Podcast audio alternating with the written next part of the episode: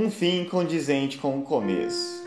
O mesmo caos, traduzindo em canções, que devolveram ao público o orgulho de ser inglês e fazer parte de uma comunidade, foi também o grande estopim que separou os Libertines em seu maior período de auge comercial.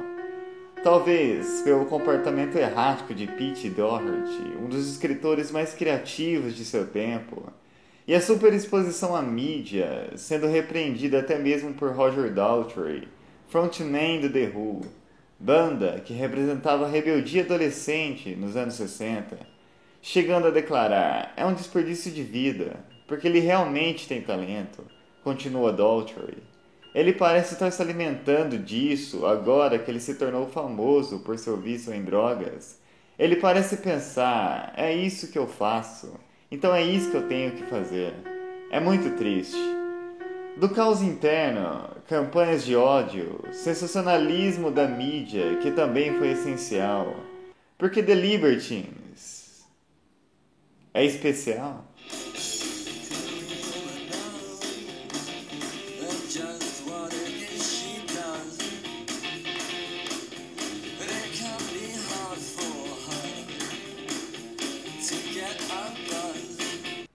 Enquanto todas as atenções se voltavam aos Estados Unidos e ao seu novo rock, encabeçado por The Strokes, a Inglaterra precisava de representação.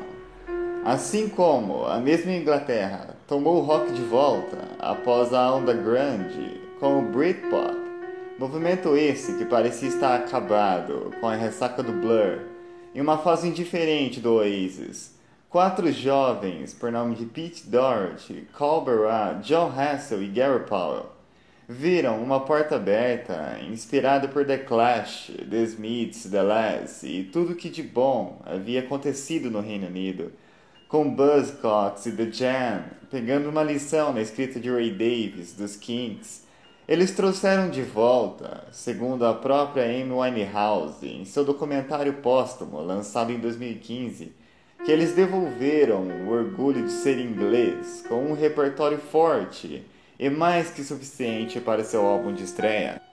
Claramente, algo interessante estava saindo do Reino Unido.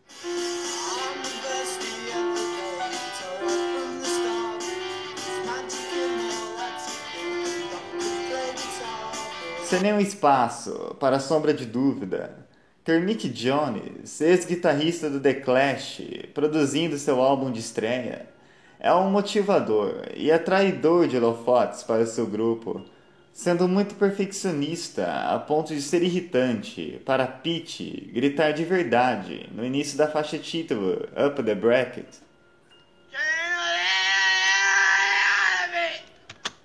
Sendo os Libertines claramente uma banda difícil de se trabalhar e de um modo até auto-sabotador, que aparentemente é muito comum na história da música.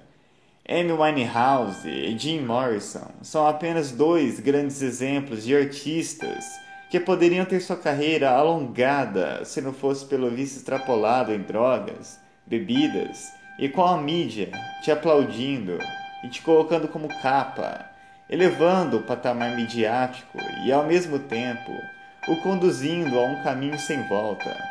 É sobre isso que o primeiro single do grupo, antes do álbum, What a Waster, alcança sucesso de público e o pé atrás das rádios em tocá-la por seu forte conteúdo, representando o dia a dia da banda com shows caóticos, cancelamento de datas e o ego maior que os integrantes. Era difícil um projeto como esse continuar por muito tempo.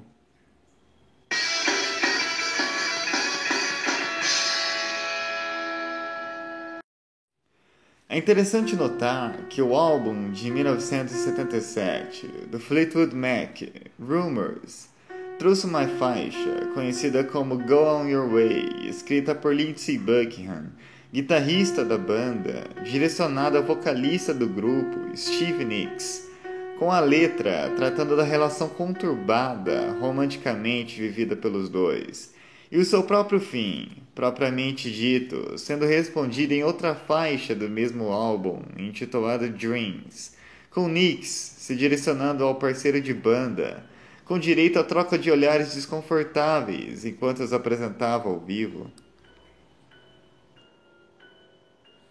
Uma situação parecida acontecia com a faixa que abriria o álbum auto-intitulado The Libertines de 2004, Can't Stand Me Now, com Carl iniciando o álbum com os seguintes versos: Um fim condizente com o começo. Você torceu e rasgou nosso amor.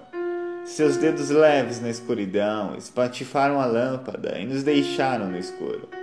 Com que Pete responde nos próximos versos: Não, você entendeu tudo errado. Você me travou e botou a culpa na heroína, encurralou o cara e o chutou ao mundo. E o mundo chutou de volta, com muito mais força. E nesse diálogo, percebendo que ninguém mais aguenta o outro, concluem no refrão: Temos o suficiente para continuarmos juntos? Ou vamos continuar no fingimento, torcendo para que a nossa sorte nunca acabe?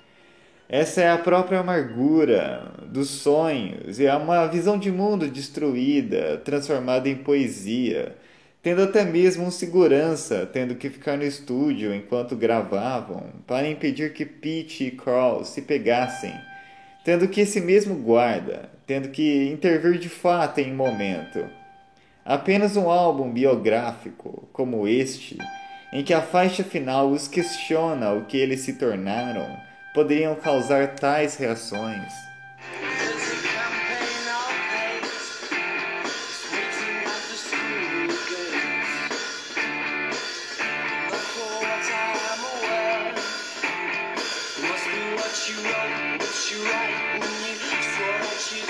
E após um fim inevitável e iminente, e vários projetos solo, os Libs só retornariam a ver a luz do dia no Reading Festival em 2010, assim como deveriam ter feito anos atrás, sendo aclamado por seu público, que parece abraçar e dividir a mesma visão de mundo do grupo. Assim como Crawl teve que buscar um amigo Pete em um banheiro feminino, pegá-lo pelo braço e levá-lo ao palco, onde se apresentariam minutos antes no Popload Festival em São Paulo em 2016. Essa mesma espécie de energia caótica sintoniza ainda mais o público fidelizado.